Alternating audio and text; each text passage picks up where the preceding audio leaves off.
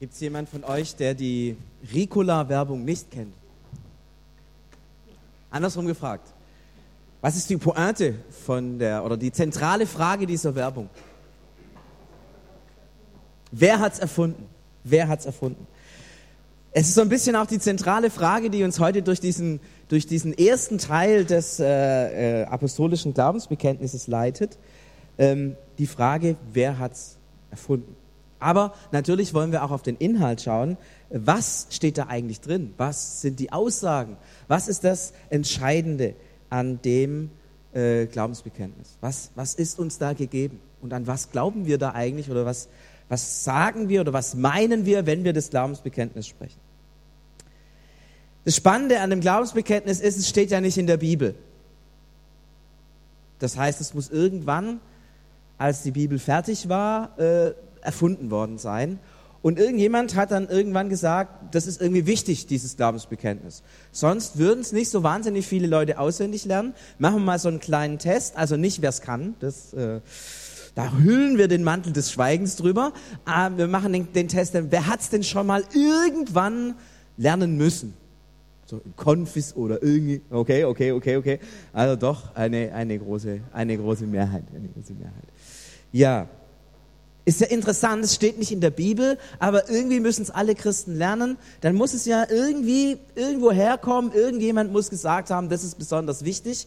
Hat auch jemand, äh, gar niemand, aber wo ihr wahrscheinlich nie drauf kommen würdet. Als ich es gemerkt habe oder entdeckt habe, war ich auch total überrascht. Aber fangen wir mal an wie alles im Leben oder fast alles hat das Glaubensbekenntnis auch eine Geschichte. Sie beginnt ungefähr am Ende des dritten Jahrhunderts, also 200, 210, irgendwie so in der Ecke. Dieses Kabel nervt da furchtbar. Ähm, der, der Hippolyt äh, war ein, ein, ein, ein Presbyter, also ein, ein Ältester. Heute würde man sagen, vielleicht Kirchengemeinderat. Äh, ein Kirchengemeinderat in Rom. Da war die Gemeinde schon relativ groß. Äh, es gab da auch schon ein, ein Oberbischof, ein, ein ja, Papst hat es noch nicht genannt, aber ein, ein Bischof. Und der Hippolyt war einer der, der dem Bischof zugearbeitet hat. Theologisch ziemlich fit, äh, hatte, so wie man damals Theologie, also man konnte da nicht an der Uni Theologie studieren, aber irgendwie schon.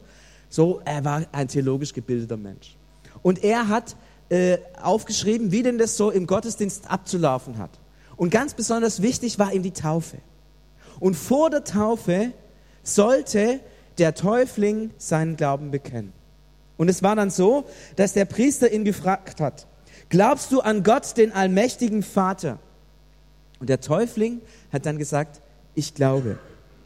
Glaubst du an, Je an Christus Jesus, den Sohn Gottes, der geboren ist von dem Heiligen Geist aus der Jungfrau Maria, der unter Pontius Pilatus gekreuzigt wurde, gestorben, am dritten Tage lebend von den Toten auferstanden und zum Himmel aufgestiegen ist, zur Rechten des Vaters sitzt, der kommen wird zu richten, die Lebenden und die Toten?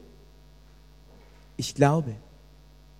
Glaubst du an den Heiligen Geist in der heiligen Kirche und die Auferstehung des Fleisches? Ich glaube. Und es war so, dass jedes Mal, wenn der Täufling Ich glaube gesagt hat, der äh, Priester oder, oder Pfarrer oder wie auch immer äh, Wasser geschöpft hat und ihn übergossen hat. Und die Taufe ist sozusagen hineingeschehen in dieses Glaubensbekenntnis. Ein ganz spannendes äh, Ritual, das sich damals äh, vollzogen hat. Und ihr merkt, das, was ich vorgelesen habe, das klingt schon ziemlich nah an dem, wie, wie, wie man das apostolische Glaubensbekenntnis so, so im Kopf hat. Aber natürlich, dieses Ich glaube dazwischen und so, das war, machen wir heute nicht mehr. Aber ich glaube, damals war das sehr, sehr wichtig. Ihr müsst euch vorstellen, es ist eine heidnische Umwelt. Damals in Rom, da konnte man an alles glauben. Es gab, ich weiß nicht wie viele, hundert verschiedene Götter und Tempel und was auch immer. In Rom gab es alles, was es damals gab und noch viel mehr. Und wenn jemand Christ wurde, dann hat er einen besonderen Schritt gemacht. Er ging nämlich zu denen. Es gibt in jeder Gesellschaft Menschen, mit denen will man nichts zu tun haben. Die haben eine blöde Meinung. Die sind tabu. Und in der damaligen Gesellschaft waren die Christen so. Die waren tabu. Die gehörten eigentlich nicht zur Gesellschaft. Das waren Randgruppen. Und immer wieder, wenn die Gesellschaft in Schwierigkeiten war, dann war es natürlich super einfach zu sagen, die sind schuld. Im Mittelalter waren es die Christen, äh, die Juden, diese Randgruppen. Und immer wenn es irgendwelche Probleme gab, dann waren die Juden schuld. Und dann gab es halt mal eine Verfolgung, dann hat man wieder mal ein paar umgebracht und irgendwann durften sie mal wieder da sein. Aber so ähnlich muss man sich das damals vorstellen für den Christen. Und wer, wer Christ wurde, es war wie so eine rote Linie da in dieser Gesellschaft. Ja? Und wenn du ganz bewusst diesen Schritt über diese Linie getreten hast, dann hast du gewusst, meine Familie will mit mir jetzt nichts mehr zu tun haben.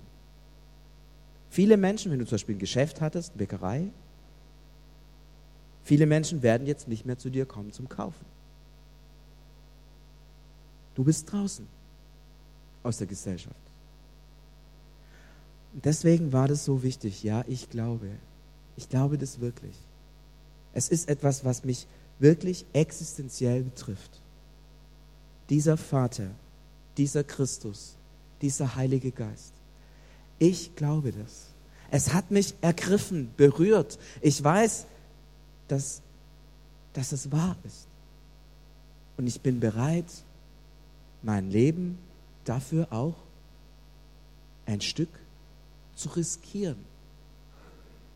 So um 250 und äh, die folgenden Jahre kamen immer wieder in periodischen Wellen Christenverfolgungen auch über das Land. Wer diesen Schritt gegangen hat, wusste nicht, ob in fünf Jahren dem Kaiser einfällt, mal wieder die Christen zu verfolgen. Es war möglich. Aber wer da sagte, ich glaube, der war bereit. Merkt ihr, dieses Ich glaube war ein, ein Wort, das, wenn wir Glaubensbekenntnis hören, da denken wir ganz schnell sofort an die Inhalte und an was auswendig gelerntes. Aber damals ging es um die Frage, ich gehöre zu Gott. Ich vertraue ihm mein Leben an. Das war also nicht das Glaubensbekenntnis, sondern das Vertrauensbekenntnis.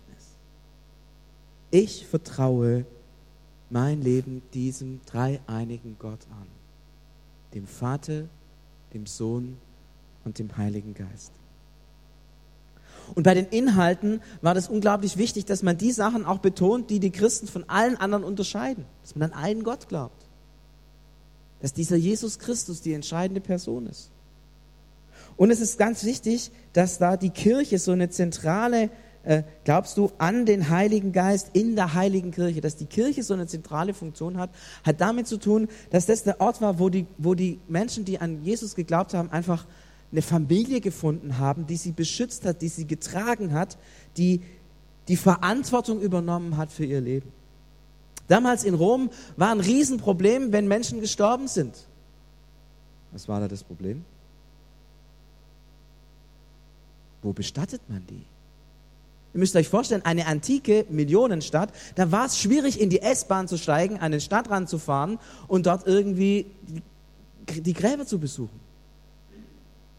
Die Christen haben Verantwortung übernommen für die, für die Begräbnisse, haben dafür gesorgt, dass auch die Toten mit Anstand begraben werden. So sind die Katakomben entstanden. Ich habe gewusst, ich weiß, da ist eine, eine Gemeinschaft, die mich im Leben und im Sterben, selbst über meinen persönlichen Tod hinaus hält und trägt. Und das ist einzigartig gewesen. Es gab es bis dahin in der antiken Welt nicht. Das ist etwas Herausragendes.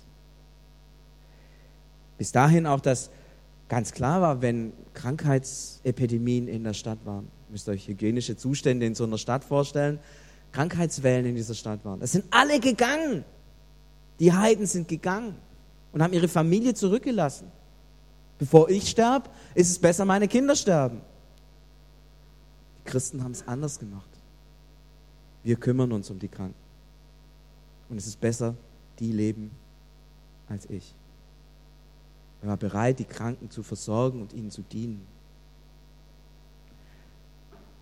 Die Kirche als entscheidender Ort des Lebens. Ich glaube, man versteht jetzt, warum der Hippolyt das so zusammengestellt hat und versteht auch diesen, diesen Geist, die, dieses, die diese besondere Taufe auch geatmet hat. Das ist, was da dahinter stand. Aber die Geschichte ging weiter. Einige Jahre später wurde das Christentum zur Staatsreligion. Kaiser Konstantin der Große, äh, selber Christ geworden, wurde römischer Kaiser, verantwortlich für das ganze Reich und er hat das Christentum zu der Staatsreligion ähm, im römischen Reich gemacht. Damit war natürlich klar, so diese extreme Anfechtung beim Christwerden war jetzt eher nicht mehr so der Fall. Im Gegenteil, jetzt war es sogar ganz cool, Christ zu sein, weil dann fand einen der Kaiser richtig cool. Aus dieser Zeit, also so ab 400, 500, haben wir das altrömische Bekenntnis. Dort in Rom wurde im Gottesdienst ein Glaubensbekenntnis gesprochen. Diesmal nicht im Wechsel, sondern der Priester hat es gesprochen und die Leute haben es vielleicht zum Teil mitgesprochen. Ich lese es euch vor. Ich glaube an Gott, den Vater, den Allmächtigen, und an Jesus Christus, seinen Sohn, den Eingeborenen, unseren Herrn, der geboren ist aus dem Heiligen Geist und Maria, der Jungfrau, der unter Pontius Pilatus gekreuzigt und begraben wurde, am dritten Tag auferstand von den Toten, aufstieg in den Himmel, zur Rechten des Vaters sitzt. Von dort wird er kommen, zu richten die Lebenden und die Toten und an den Heiligen Geist, die heilige Kirche, die Vergebung der Sünden des Fleisches. Auferstehung meint die leibliche Auferstehung. Schon ganz ähnlich unserem Glaubensbekenntnis, oder? So viele Wendungen sind bekannt, aber ein paar Sachen fehlen. Wer hat denn was entdeckt, was fehlt? Fangen wir mal an, wie geht denn das richtig? Ich glaube an Gott, den Vater, den Allmächtigen, den, oh, Applaus, Applaus, Applaus, den Schöpfer, fällt hier. Ihr merkt, gibt noch kleine Unterschiede. Aber dieses Bekenntnis wurde in Rom gesprochen über viele hundert Jahre. Viele haben gesagt, dort in Rom, dieses Bekenntnis hat einen besonderen Wert. Weil irgendwann sind alle Apostel mal in Rom zusammengekommen. Wir wissen es nicht echt von allen Aposteln, wir wissen es immerhin von Paulus und von Petrus. Aber wenn man sagt, alle Apostel sind mal in Rom zusammengekommen und ihr nach vorne hinguckt, was fällt euch da auf? Guckt mal auf die Zahlen. Zwölf. Tatsächlich dieses Glaubensbekenntnis, dieses römische Glaubensbekenntnis hat zwölf Aussagen. Die Legende sagt, das ist echt eine Legende, es würde, hätte jeder der Apostel eine dazu beigetragen. Also die hätten sich tatsächlich mal getroffen und hätten dann wie Karten spielen, kennt ihr das? Ja, mein Boot, mein Haus, mein, meine Villa, so hätten die so Karten gespielt mit Aussagen über den Glauben und am Schluss sei das äh, Glaubensbekenntnis dann da gestanden. Äh, natürlich, nein, es ist nicht so. Die, die Apostel haben sich nicht in Rom getroffen und es ist auch nicht darauf zurückzuführen. Aber der Gedanke ist schon, es geht um Kontinuität das, was dieses Glaubensbekenntnis aussagt, das ist der Glaube der Apostel. Es ist der große Konsens der Kirche. Das glauben wir Christen. Und, und weil es diese Kontinuität gibt und diesen großen Konsens, hat man gesagt, das ist doch von den Aposteln her. Auch daher dieser Name, apostolisches Glaubensbekenntnis. Also die, der Name kommt von der Zwölfzahl und hinter der Zwölfzahl steckt tatsächlich dieser Wunsch, wir müssen auf Kontinuität achten. Das ist der Glaube der Christen. Das ist der Glaube, der uns vor vielen hundert Jahren, ja, damals im Jahr 500, 600, ist, es ja auch, ist Jesus ja auch schon 500, 600 Jahre her gewesen, ist ja auch schon eine Zeit lang. Das ist das, was uns von unseren Vätern, von denen, die vor uns geglaubt haben, überliefert. Und das ist das, was wir als Christen gemeinsam glauben. Und in der Zeit war das sehr wichtig, diesen gemeinsamen Glauben zu benennen. Denn überall im ganzen Reich gab es immer irgendwelche Leute, die aufgestanden sind und irgendwas geglaubt haben. Den christlichen Glauben verbeult haben, äh, Dinge weggelassen haben, Dinge ergänzt haben. Da war das wichtig. Hey, wir haben ein Bekenntnis, in dem wir uns in den, in den Strom, in den Traditionsstrom unserer Väter stellen indem wir wissen, ganz am Anfang stand dieser Jesus Christus. Und dann kamen die Apostel und die haben seine Lehre in alle Welt verteilt. Und wir heute 500 Jahre später stellen uns ganz bewusst unter die, in diese Bewegung hinein, in die Bewegung, die von den Aposteln in alle Welt ausging. Und wir hier in Rom sind ein besonderer Ort, weil die großen Apostel waren alle bei uns. Und deswegen und deswegen wollen wir uns besonderer Weise in diese apostolische Lehre hineinstellen und dafür sorgen, dass überall in der Kirche diese Lehre gehalten wird und Menschen sich an das halten, was uns von den Aposteln gegeben ist. Und dieses Bekenntnis, also der, der Anker der Lehre in in Zeiten, in denen die christliche Kirche gewachsen ist und viele Menschen zum Glauben gekommen sind. Und es, es kennt ihr ja, wenn was so ganz schnell wächst und sich ganz schnell was verändert, dann werden Dinge auch unsicher und da ist man leicht versucht, Kompromisse einzugehen. Und dieses Bekenntnis war der Anker. Und man hat es ganz vorne, hat man diesen Anker eingeschlagen, da, wo die Apostel waren. Daraufhin bezieht man sich. Das ist unser Glaube. Wir glauben nichts anderes als das, was wir von den Aposteln bekommen haben.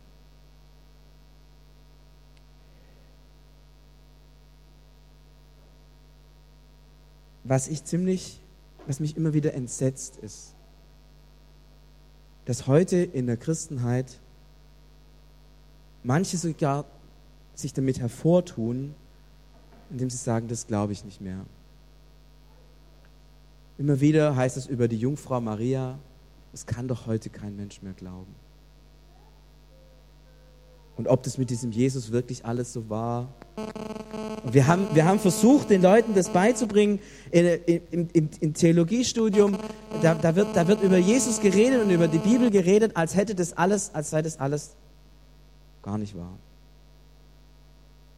Und ich frage mich, was machen wir heute in der Christenheit, dass wir diese apostolische Grundlage als nicht mehr verbindlich sehen in der Kirche. Das heißt, offiziell ist sie noch verbindlich. Aber wie oft hört man, dass es nicht mehr wahr ist? An diesen Jesus kann man nicht mehr glauben. Man kann doch nicht mehr an Wunder glauben. Rudolf Bultmann, Wer kann ein Radio anschalten und die ganze Technik heute nutzen und gleichzeitig an Wunder glauben? Das geht doch nicht. Das können wir doch niemanden verlangen. Was passiert, wenn wir die Grundlage und die Verbindung zu den Aposteln kappen und sagen, das, was die geglaubt haben, ist ja ganz nett, heute wissen wir es besser. Entschuldigung. Wer von euch ist drei Jahre mit Jesus durch die Gegend gezogen? Wer kennt ihn besser als die? Das ist eine ganz einfache Frage. Apostolisches Glaubensbekenntnis. Wir glauben an das, was uns von den Vätern her überliefert ist und was wir auch in der Heiligen Schrift lesen können. Und wir stehen dazu. Und ich leide darunter, dass es in der Kirche an vielen Stellen diese Treue zu den apostolischen Vätern und zu der, zu der Apostolizität des Glaubens nicht mehr da ist. Dass man bereit ist, diese Grundlagen des Glaubens in Frage zu stellen. Wisst ihr, wenn im Jugendkreis Jugendliche kommen und sagen, im Konformantenunterricht haben wir gelernt, Jesus ist nicht leiblich auferstanden. Und gleichzeitig müssen die im Konformantenunterricht dieses Bekenntnis lernen. Merkt ihr was? Da schüttelt jemand den Kopf, ja? Wir, wir kippen gerade in unserer Kirche so vieles über Bord. Und ich glaube, dass das ein wichtiges Zeichen ist.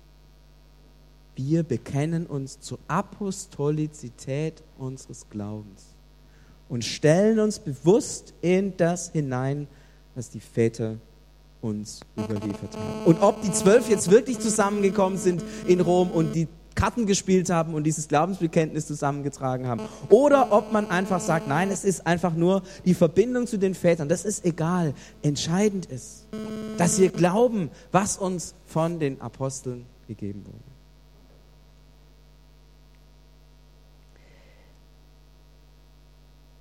Das Entscheidende oder das Schöne bei diesem, Apostol, bei diesem Glaubensbekenntnis ist der erste Artikel. Der Vater und der Allmächtige, so wird Gott bezeichnet. Merkt ihr, da ist eine Grundspannung drin. Was ist der Vater? Also wenn mein Kind auf mich zuläuft, also zumindest als sie noch, also jetzt ist der Johannes ja ein bisschen größer, ja, da ist es schwierig. Aber als sie noch kleiner waren, was muss man dann machen?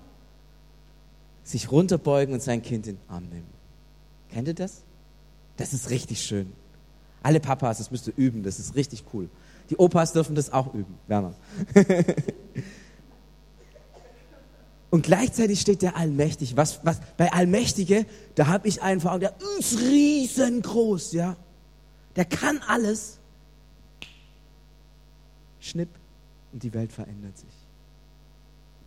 Und das ist unser Glaube, dass der allmächtige Gott, der weit über Raum und Zeit und allem steht, was wir kennen und können, sich niederbeugt und sagt, du bist mein Kind. Man ist oft in der Versuchung, das aufzulösen. Man macht aus dem Vater nur den Vater. Ich bin nur ein Vater. Aber ich kann meine Kinder an vielen Stellen nicht beschützen. Ich bin schwach und manchmal sogar ein schlechter Vater. Wie wichtig ist es, dass Gott unser Vater allmächtig ist. Aber wenn er nur allmächtig wäre, wer würde sich dann trauen, zum Vater zu kommen? Merkt ihr? Beides ist wichtig. Unser Gottesbild, das Gottesbild des Christentums, hat diese Spannung. Der Vater und der Allmächtige. Und wir dürfen diese Spannung nie auflösen. Sie gehört existenziell zusammen. Übrigens im Islam gibt es auch den Allmächtigen. Aber dieser Allmächtige, der uns im Islam begegnet, der würde nie auf die Knie gehen und sein Kind in den Arm nehmen. Ihr merkt, wie aktuell es ist, dieses beides, dieses Gottesbild des Christentums hochzuhalten und zu wissen, wenn ich über Gott rede, rede ich über den Vater und den Allmächtigen. Ja, und dann ging die Entwicklung weiter. Irgendwann gab es das apostolische Glaubensbekenntnis. Ich lese es jetzt nicht vor. Ich würde euch einladen, dass wir es nachher miteinander beten. Wie, wie, wie kam es denn dazu, dass es dann schließlich nochmal verändert wurde? Dieses römische Bekenntnis wurde in vielen Gemeinden der Welt aufgenommen. Allerdings, das ist bei den Christen ja immer so, ja, also wenn einer sagt, das muss so sein, dann sagen andere, naja, naja, naja, was hat der mir zu sagen? Ja, und dann hat jede Gemeinde natürlich irgendwelche Formulierungen gehabt, die wichtig waren, die ganz besonders waren. Und man kann ja nicht das so machen, wie die anderen das machen. Man muss es ja immer ein bisschen individueller machen. Ja, das können wir Christen alles richtig gut. Es ist irgendwie noch geblieben. Äh, deswegen gab es ganz viele Gemeinden, die dieses Bekenntnis übernommen haben und dann noch irgendwas dazugeschrieben haben. Irgendwas ergänzt haben. Man muss sich vorstellen, wenn man von der einen Stadt in die andere, da hat man das Glaubensbekenntnis gesprochen, naja, da waren halt ein Wort mehr oder ein Wort weniger. Äh, so, so ganz der Spur nach war es gleich aber es hatte halt überall sein Geschmäckle. Ja, und wie kam es jetzt dann dazu, dass man das vereinheitlicht hat? Wisst ihr, wer schuld war? Karl der Große. Der Kaiser, Karl der Große, der wurde 800 zum Kaiser gekrönt und er hat gemerkt, die Kirche in meinem Land ist in einem schrecklichen Zustand. Da gab es ganz viele Priester, die kannten nicht mal das Glaubensbekenntnis und schon gar nicht das Vaterunser. Und er hat per Gesetz festgelegt, übrigens um so das Jahr 790, dass jeder Priester das auswendig können muss. Und wenn es nicht kann, fliegt er raus. Und dann gingen die kaiserlichen Beamten und haben gefragt, ja, und da musste der das vorsagen. So oder so, je nachdem. Krasse Regel. Aber die kaiserlichen Beamten brauchten ja, wenn man es auswendig lernen muss, braucht man ja eine Vorlage. Eine. Ja, weil wenn der so kann und so kann und so kann, das kann man ja nicht amtlich nachprüfen. Versteht ihr? Kaiser, Beamte, die brauchen einen Zettel. Da steht es richtig drauf. Und dann wurde dieses Glaubensbekenntnis eingeführt. Es kommt wahrscheinlich aus der Nähe von Südfrankreich, wurde dort von den kaiserlichen Beamten als das Glaubensbekenntnis aufgenommen und danach wurde geprüft. Die Römer fanden das gar nicht so cool, weil es war ja nicht ihrs. Und also Rom war damals schon, also die haben schon gedacht, sie sind oben. Aber der Kaiser hat gewusst, ich bin noch mehr oben. Und irgendwann, so um das Jahr 1000, haben die Römer dann nachgegeben und haben das teutonische Bekenntnis, obwohl es aus Südfrankreich kam, ja, aber Karl der Große war irgendwie ein Deutscher in italienischer Perspektive, wurde, wurde, wurde das teutonische Bekenntnis dann auch in Rom eingeführt. Und dieses Bekenntnis ist bis heute das von allen christlichen Kirchen auf der Welt angenommenes Bekenntnis. Lieber Kaiser Karl der Große, Dankeschön. Gut gemacht. Ein letztes. Wir haben es vorher schon gemerkt. Da ist noch was reingeschmuggelt worden, nämlich der Schöpfer des Himmels und der Erde. Was bedeutet das? Da brauche ich mal den Micha, der mir das äh, hilft zu erklären. Also Micha, komm mal, komm mal nach vorne. Also in dem Bekenntnis heißt es, ich glaube, an Gott, den Vater und den Allmächtigen. Und stelle ich mir jetzt mal vor, also stellt euch mal Micha vor, er sei, also nur vorstellen, ja, das ist er nicht wirklich, er sei, er sei Gott der Vater. Ja, das ist er nicht, aber er ist größer als ich, von dem her, ja, aber er ist es wirklich nicht, gell? Also, so. Und wenn ich zu Gott komme, dann darf ich zu ihm in Beziehung treten. Aber dieser Gott gibt mir etwas. Er vertraut mir etwas an. Was ist das? Die Schöpfung. Dieser Gott sagt, hier, ich gebe dir die Schöpfung. Ein Ort, an dem du leben kannst, eine Aufgabe, eine Welt, die du gestalten kannst. Danke. Eine Welt, die du gestalten kannst. Muss ich vorstellen, damals ist das christliche Europa entstanden. Und dieses Land ist uns gegeben. Das gibt der Schöpfer dem Geschöpf. Und damit entsteht so ein Dreiklang in diesem Glaubensbekenntnis. Gott, der Vater und der Allmächtige, gibt mir die Welt, vertraut sie mir an, gibt uns den Alltag, die Welt, die wir gestalten dürfen, die ist von Gott gegeben eine gute Welt, eine geschaffene Welt. Sicher eine gefallene und trotzdem eine von Gott uns gegebene Welt. Ich finde, das sind tiefe und sehr, sehr grundlegende Gedanken. Ich lade euch jetzt ein, dass wir miteinander das Glaubensbekenntnis sprechen und danach so eine Zeit der Stille haben, wo jeder nochmal da seinen Gedanken nachholen kann. Und das Musikteam wird uns nach dieser kurzen Stille dann abholen. Ich lade euch ein, zum Sprechen des Glaubensbekenntnisses aufzustehen.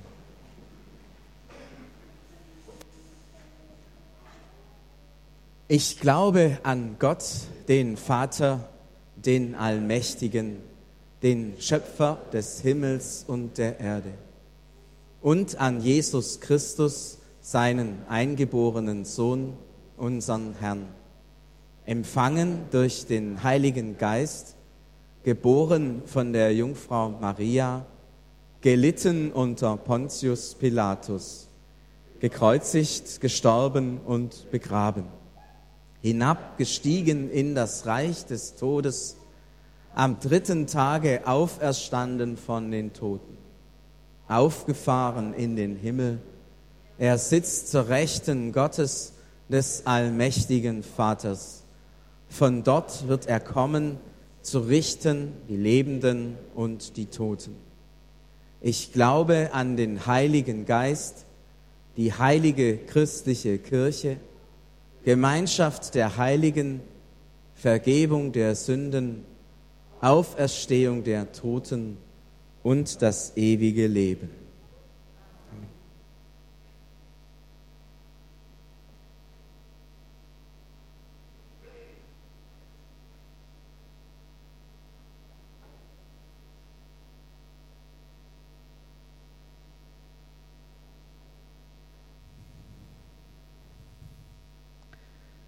Jesus, wir danken dir für die Worte, die du uns durch die Zeit geschenkt hast, die konzentrieren, was wir glauben.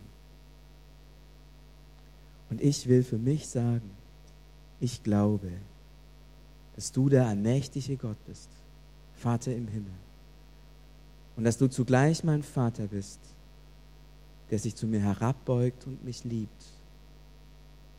Und dass du mir und uns diese Welt anvertraust, sie zu gestalten, sie zu bewahren, sie zu verbauen. Danke, Vater im Himmel, dass du gnädig bist und mächtig und dass deine Liebe uns zugewandt ist. Amen.